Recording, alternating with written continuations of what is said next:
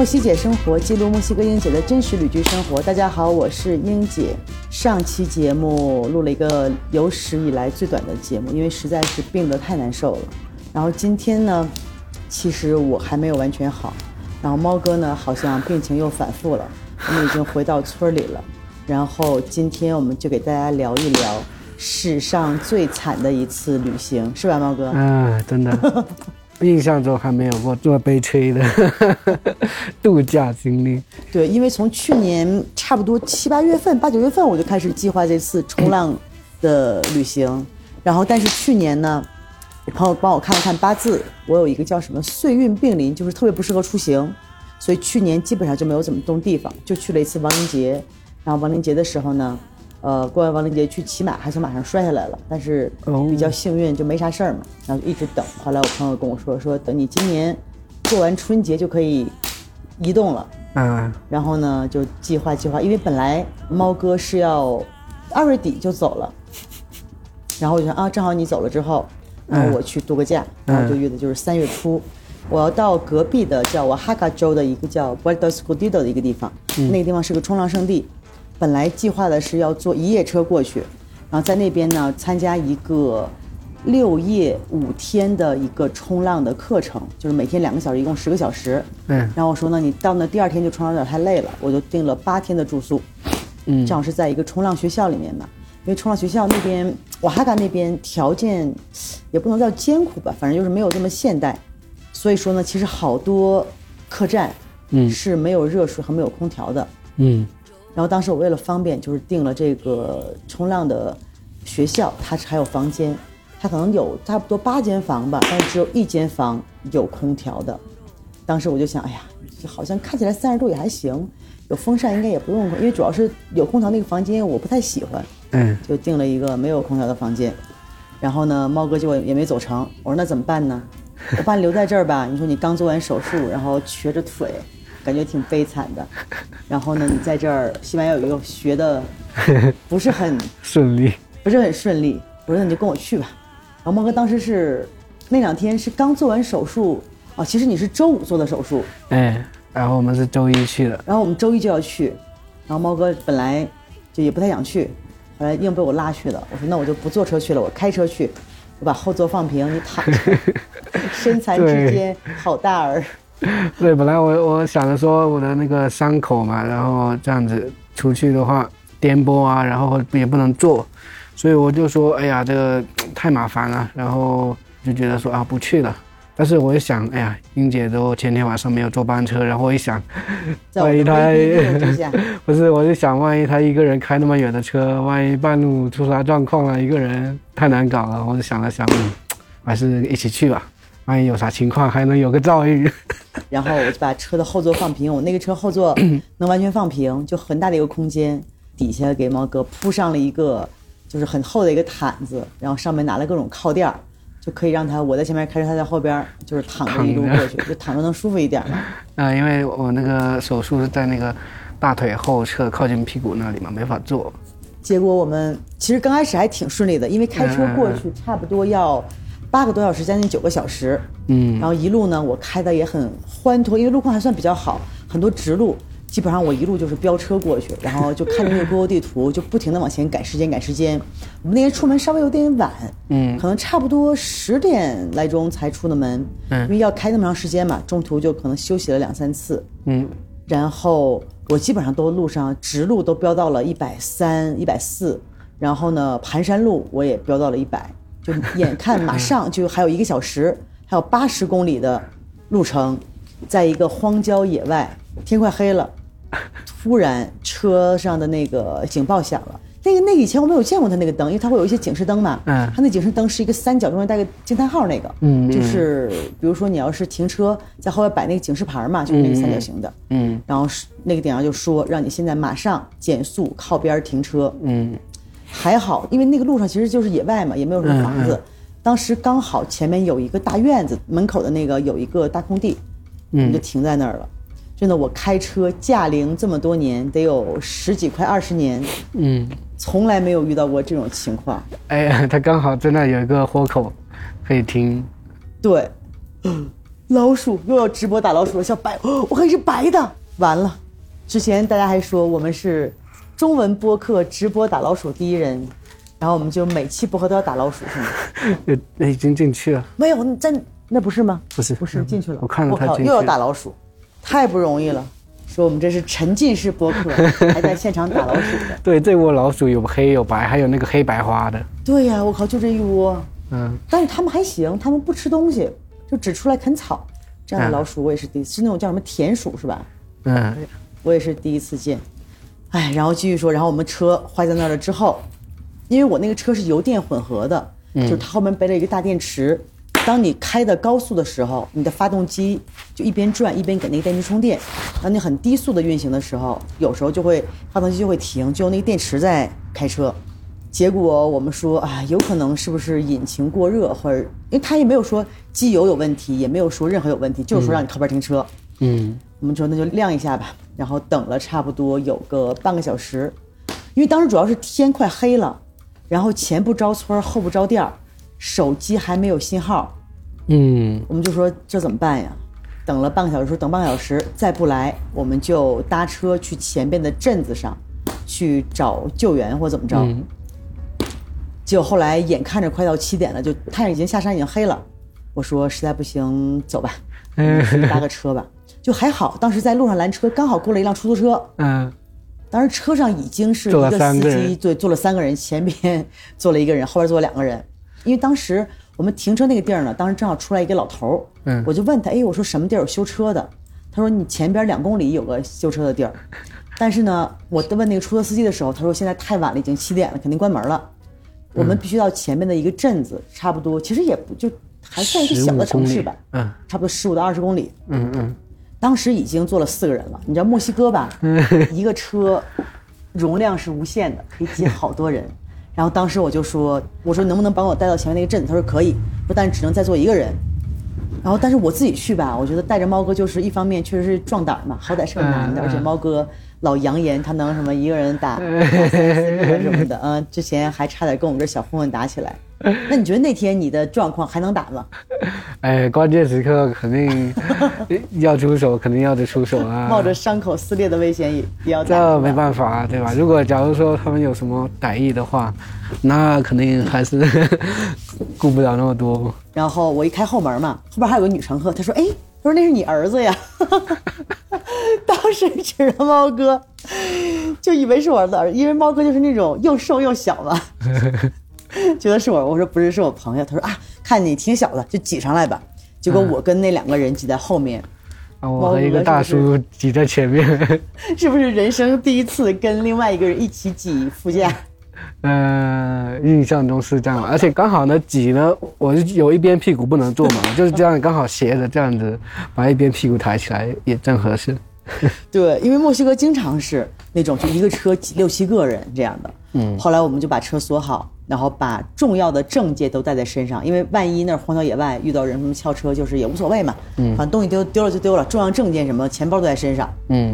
然后大车差不多开了二十分钟，然后刚好路上就聊天嘛，嗯，然后他们就问我怎么回事啊，我说车坏了，然后刚好那个坐后座那个一个女的，她就说，哎，我老公认识修车的人，嗯。因为确实是我们可能到镇子上都已经七点多了嘛，嗯，好多修车店都已经关了，嗯。她说我给你打电话给你联系，还真的还挺好的，墨西哥人还是挺热情的，嗯，然后后来下了车之后到镇子里面，然后别的乘客就都走了，嗯啊，其实还挺便宜的。当时我们，你想我们走了二十公里嘛，一共跟我要了六十比索，一个人才十块钱人民币。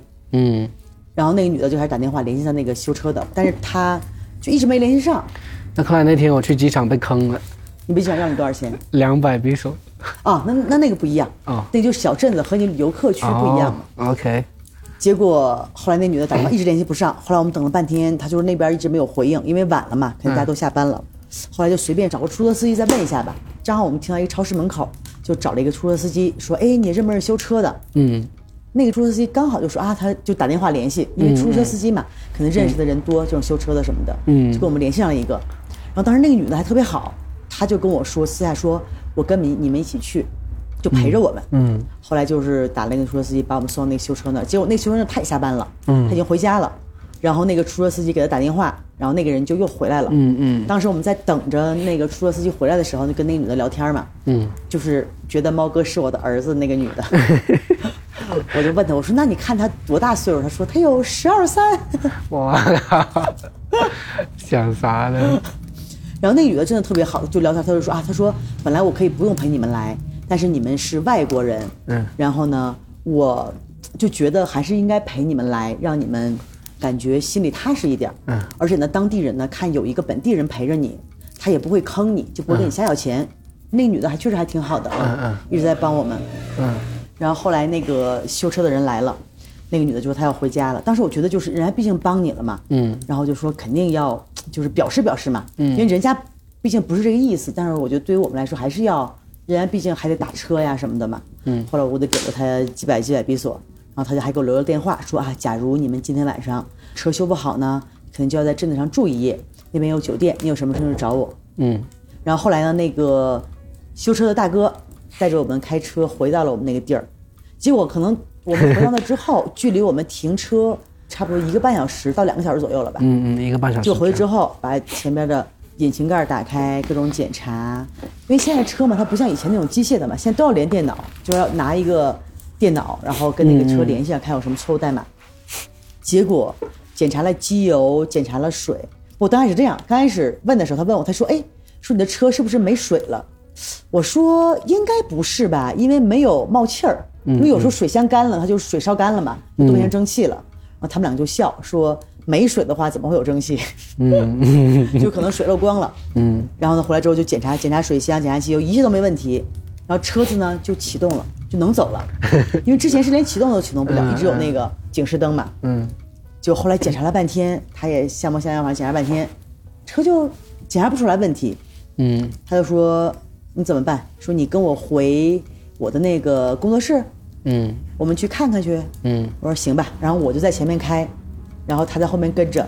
嗯结果后来一路开了二十公里也没事儿。回去之后呢，在他那儿，我估计可能他也有可能就是因为发动机太热了，嗯嗯或者是电池太热了，他就就停机嘛，好多就是自我保护嘛。嗯结果到那儿又检查了半天，也没啥。他就说：“那就这东西，你只有它有毛病的时候，你能看什么毛病？啊就没有毛病了。”啊，毛病不见了。对，你就没有办法了。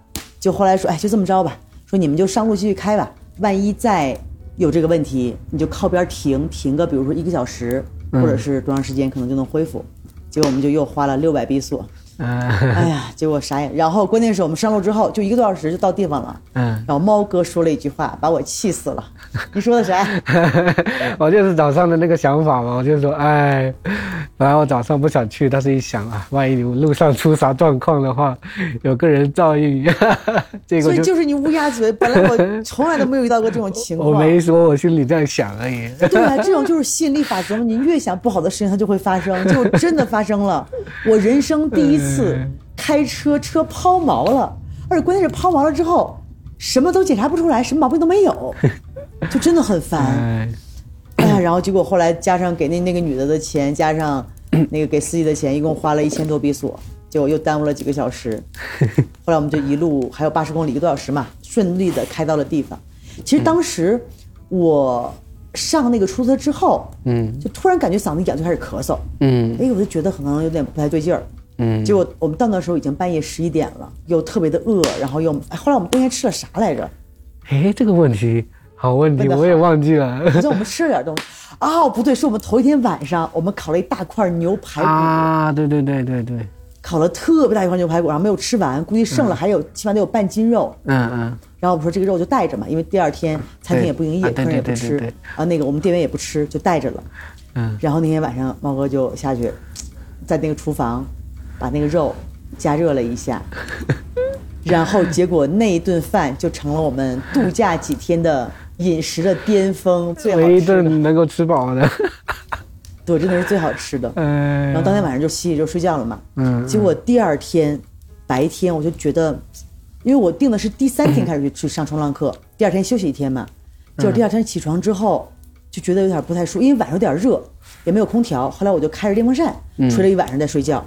今天早上稍微觉得有点不舒服，有点咳嗽，但也没觉得可能就是电风扇吹的着凉了。嗯嗯就到下午之后，越来越不舒服，越来越不舒服。猫哥突然说：“哎，说你是不是发烧了？”结果我一摸，还真的是发烧了，嗯就开始发烧头疼，然后到晚上之后就开始特别难受，发烧头疼，浑身疼，就是完全没有办法下床，只能在床上躺着那种。嗯，然后猫哥就嗯、呃就是照顾我，给我做饭，还坚持去了趟超市，先买了点儿那个，因为他们那儿有公共厨房，嗯买了点儿米呀、什么的，面包啊，紫菜啊，对，什么紫菜啊，什么还买了一个卷寿司的那个那个那个竹帘儿，然后也很早就休息了，结果第二天觉得越来越不对，嗯。就是头剧痛，嗯。身上也特别特别疼，嗯。然后呢，我去买了一个那个退烧药，嗯。完退烧之后连吃了一天，第二天还是不舒服，我说不行了，去看个医生吧。嗯。结果去看了医生，医生也检查了半天，检查检查啊，肺啊，听听心脏啊，听诊室听听，说也没什么大的问题，说可能就是感冒了或怎么着，就给我开了一点药，看了我嗓子有点发炎，然后咳嗽嘛，开了一点药，就是治退烧止痛的那么一个药，嗯。然后吃了，吃了之后稍微好一点，但还是很不舒服。嗯结果应该是第三天，呃，第三天我也开始了，哦症状是一模一样的，，对，刚开始就是就是发烧，嗯头疼，浑身疼。嗯我就说估计好像就是阳了，就是因为跟去年年底国内那会儿放开之后那种症状是一模一样的，嗯嗯就特别特别的难受。然后冲浪课程，我本来想爬起来去冲浪，后来发现根本冲浪不了。冲不了那种状态，真的对，然后后来我就跟那个学校的人说啊，我说那个我肯定冲不了浪了。站起来都难。对，然后我就说我延一天，看明天会不会好。就就一天延一天，第二天发现还是不行，我就把冲浪课程取消了。就从那天开始，我就每天躺在床上，我可能先躺了两天，嗯他结果猫哥也不行了，他也就我也开始疼了对，然后刚开始没那么严重嘛，第一天就发点烧，嗯后来会越来越难受，嗯，然后当我可以差不多能起来床的时候，猫哥起不来床，彻底不行，因为头很疼，然后一直在发烧嘛，一站起来又疼，然后然后我这个伤口刚动手术的前两天，哎，好好的，然后感觉也不是很疼，因为吃那个止痛药嘛，也不是很疼。吃消炎药、止疼药，对，然后从到了那个 Bredo Escondido 之后呢，就开始发烧，然后那个伤口就开始肿起来，然后就开始很疼。是因为猫哥到了之后，猫哥说不行，我要保持体力，我要怕这样歇下来骑行骑不动了。他伤口还没有拆线的情况下，每天非要做俯卧撑，做的得有一天得有两百个。嗯对，两三百个吧。对呀、就让人做俯卧撑。我说你这不行吧，你就做俯卧撑。对，我觉得也不会影响到屁股嘛。对因为你说啊，你说没事儿，这个地方不使劲儿，嗯，然后就我怎么劝都劝不住，就特别轴。对，然后就伤口就开始肿，然后伤口也疼，走路也不方便，然后坐也坐不了。所以你想，本来头就发烧就疼，然后你一起床就一直得站着，又不能坐，只能坐一半。对，所以压根儿就哎就起不来，就干脆就躺着，就一直躺了好多天。然后每天就是我们坚持出去吃饭啊什么的，吃了什么特别难吃的日本拉面，吃了特别难吃的泰国菜，反正就是美食荒漠，啥都不好吃。一看 Google 评分五分的，一吃啥呀？这都是还带着病。然后结果一共在那儿待没几天，后来猫哥的伤口突然感觉里面已经把那个囊肿把它切下去了嘛，嗯突然发现里面又肿了。嗯因为他做俯卧撑嘛，那个缝的那个线，感觉那个线就是把肉已经勒开了。嗯当时我就给那个医生，之前给他做手术的医生发信息，因为医生当时说八天拆线，嗯然后我就帮猫哥拍了个照片给医生发过去，因为觉得好像八天了，好像不太能拆线，嗯还往外渗血呢。嗯嗯后来我就给医生说，我说八天了，你看这样能拆线吗？然后我说他每天坚持做两百个俯卧撑，我怎么劝都都不听。然后医生第一个信息发了一堆哈哈哈哈哈哈哈，发了十个哈，说这个什么运动都不能做。然后呢，邦邦那个伤口周围得有巴掌那么大，全都是青紫青紫的。然后我说你看这还有淤血，他说这就是做俯卧撑做的。结果猫哥还不信，然后医生说你再等几天吧，等到十二天。呃等到十二天再拆线。嗯。就十二天呢，我们猫哥就是他那伤口就觉得有点不对劲儿嘛，嗯，就去拆线，顺道找医生又检查了一下，就医生，哎，你说医生怎么跟你说的？啊，医生怎么批评你的？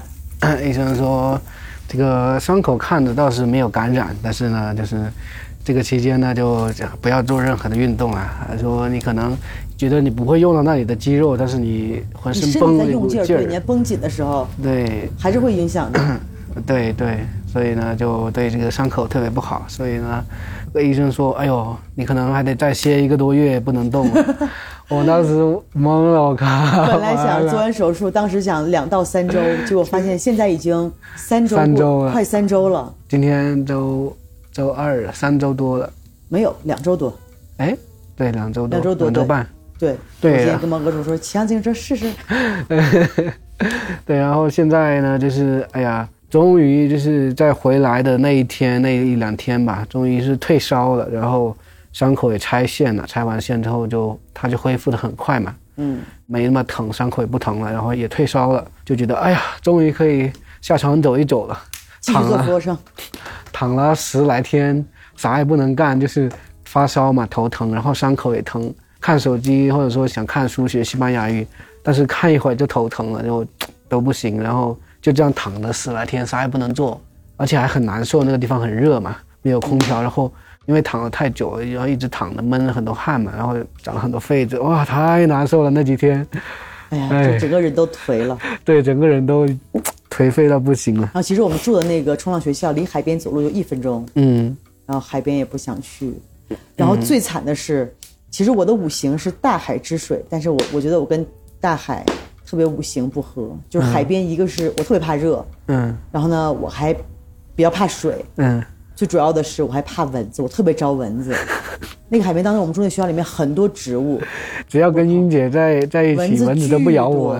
出去吃个饭，或者是我就蹲个厕所的时间几分钟都能咬五六个包，我真的是浑身咬满了包，然后就是又热又被蚊子咬，然后太难了，哎呀，真的是太难了，真的那几天我真的有点就是特别的消极那个状态，我感觉，因为 B 站上有很多小伙伴催我更新嘛，但是我啥都不想更新，我觉得这种状态太消极了，我都不想给大家传递那么多的那种就人一病了之后，消极的想法，觉得整个世界都不美好了。对啊，觉得人生都没有意义了，对啊，真的是太，我觉得可能我们两个大概率就是新冠，嗯。那个症状真的还挺像的。嗯。然后包括后来好了之后嘛，后来我们换了一个另外一个酒店，就是有空调有什么的，嗯结果后来还有泳池，我下去游泳，突然我感觉就是那种我游泳换气的时候，突然发现自己换不了气了，因为你觉得你深呼吸，你的肺活量不够了，就跟去年是一模一样的情况。嗯，那几天我都还不行，我还一直躺着，一直躺着对，然后第二天我那会儿，嗯。我基本上就是身上已经不疼了，因为我比你早得两天嘛，对对对，基本上不太疼了。我说来都来了，待了十多天，怎么着也去弄个冲浪课程去，去冲浪啊。然后第二天早晨我们就说好吧，去去冲浪，找了个那个教练吧，嗯。然后带着我们先在岸上把那个板儿铺在沙滩上练动作嘛，一二三四，一什么用手撑起来，二什么把一个腿一个脚迈在前边，三四就站起来，嗯。练了好多遍，觉得可以了，下海吧。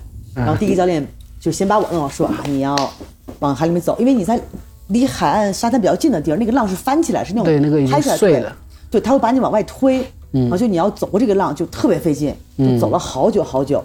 然后呢，后来教练就说啊，你先爬上板子上，然后呢，我能想办法就是你要相当于是过一个浪又一个浪，嗯。能进到中间比较平稳的地儿。嗯结果呢，有一个浪比较大，然后呢，我就连人带板就翻下来了。因为我是那种，我三十岁的时候，为了觉得这是一个生存技能，我去学了游泳。嗯就是我可以游泳，可以在游泳池里游泳，但是我的水性很差。你知道这种会游泳和水性是两码事儿。嗯就是我特别怕水，嗯我的头碰到水我就很慌张。嗯嗯然后那个教练就说说没事儿，这就是水，那就是水。然后我觉得这个就是从小玩水和不玩水的区别，因为我不是问你吗？嗯你也觉得就是你是从小玩过水吗？嗯嗯，对啊，摔就摔了，摔到水里又不疼。对，你不你就从小的话，你你们是那种从小就会河里游泳啊，或者是、嗯对，我们小时候就是水库啊，那种河里面啊，各种地方游泳。那你是怎么学会游泳的？因为，因为你看，你比如像我，我是那种找正经教练，有那种特别标准那种比赛的那种泳姿。对小时候那个水塘跳多了就会了。小时候有这种的，小时候呢，我我们还不会游泳的时候，我们找那种小一点的河流，嗯。然后可能就没过你的大腿这样子，然后那个河流是流动的嘛，嗯，你就直接趴下来，然后他就直接推着你走，然后你就手可以撑到地上那种，嗯，就像这样子，相当于这样爬着这样子爬行那种，顺着溜几趟，哎，发现就会了，那你不怕吗？你不怕万一水杯站起来就好了。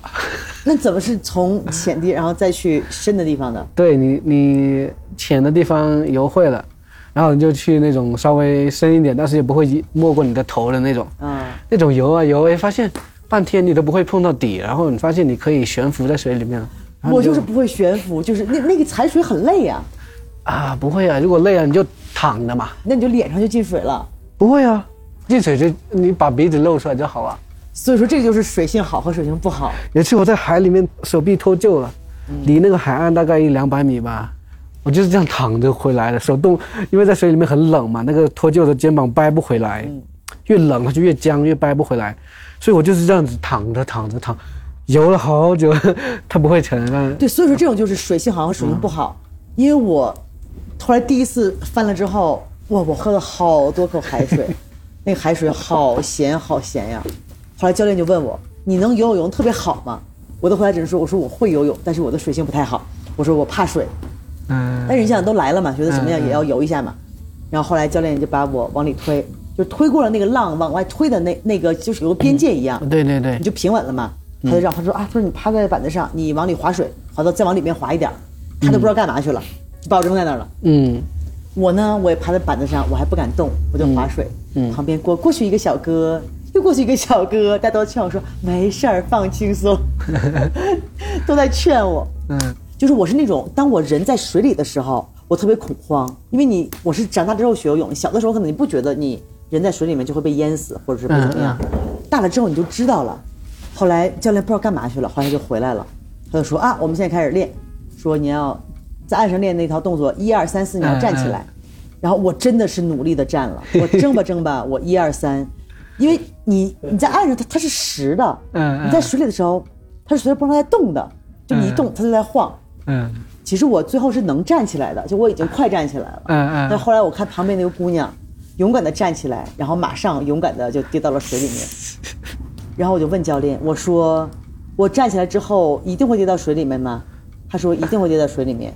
我说那考虑，我说那我不站了，因为我就特别怕跌到水里面那个瞬间。嗯因为就是你跌下之后就会特别特别慌张，嗯嗯就是你脚也踏不到底，眼睛也睁不开，然后我还特别怕那种耳边那种咕噜咕噜咕噜那种声音。嗯，你不怕吗？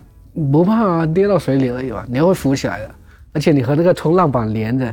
不，那你跌到水里面之后，你手要动吗？或者你手不动？你先跌完之后，你先搞清楚方向，然后你再对，有时候就搞不清楚，就是你马上你就失去了方向。有时候潜水淹死人嘛。你就在里面漂几秒钟嘛，然后呢，你那你不那个能那个啊那个不能呼吸，就几秒没事嘛。然后你让那个浪过去了之后，你再露起来，露头起来，然后再找你的冲浪板，因为那个冲浪板就是可以对对可以哇，站人。你们说的都太容易了。那个教练也说，他说那个教练还劝他说啊，你看我就在这儿没事儿，但是我觉得可能因为可能真的是上十个小时，多摔两次可能就习惯了，是嗯吧？嗯嗯因为我一个是我特别害怕那种天然水域，嗯就是我感觉就一定会沉，一沉我就害怕。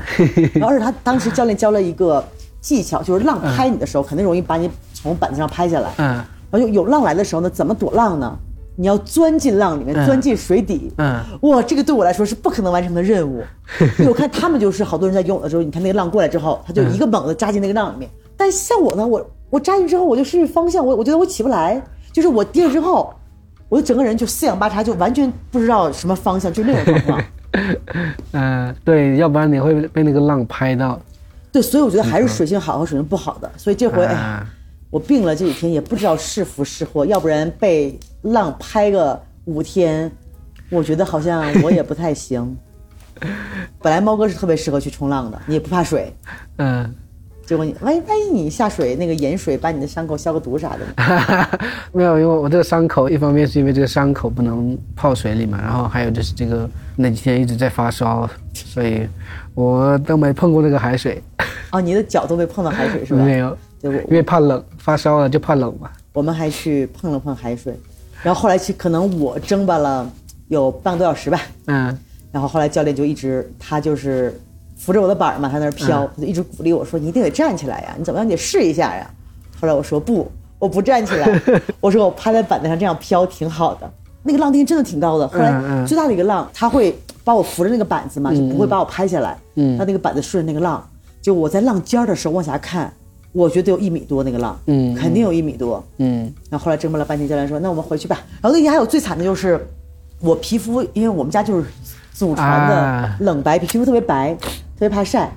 然后我就晒了半个小时有那天，因为没带那种比较适合海里的防晒霜嘛，因为一个般防晒霜会对海洋有生物有伤害，就我也没涂。就第二天整个腿太惨了全都红，就跟那种就好像那个虾虾被烫过一样，就全都变红了。对，但是你看海边好多那些白人，他们也烫成那样，他们疼吗？但是他们没有肿，他们只是红而已。对，因为我是紫外线有点过敏，就整个全都肿了，哇，嗯就特别特别的疼。哎呀，然后结果，我觉得冲浪时我可以这样说，我试过了，我努力了，我觉得海边不适合我，还是回村儿吧，还是村儿里好。因为那两天真的，猫哥也天天叨叨，就对啊，我也我也好想回村了。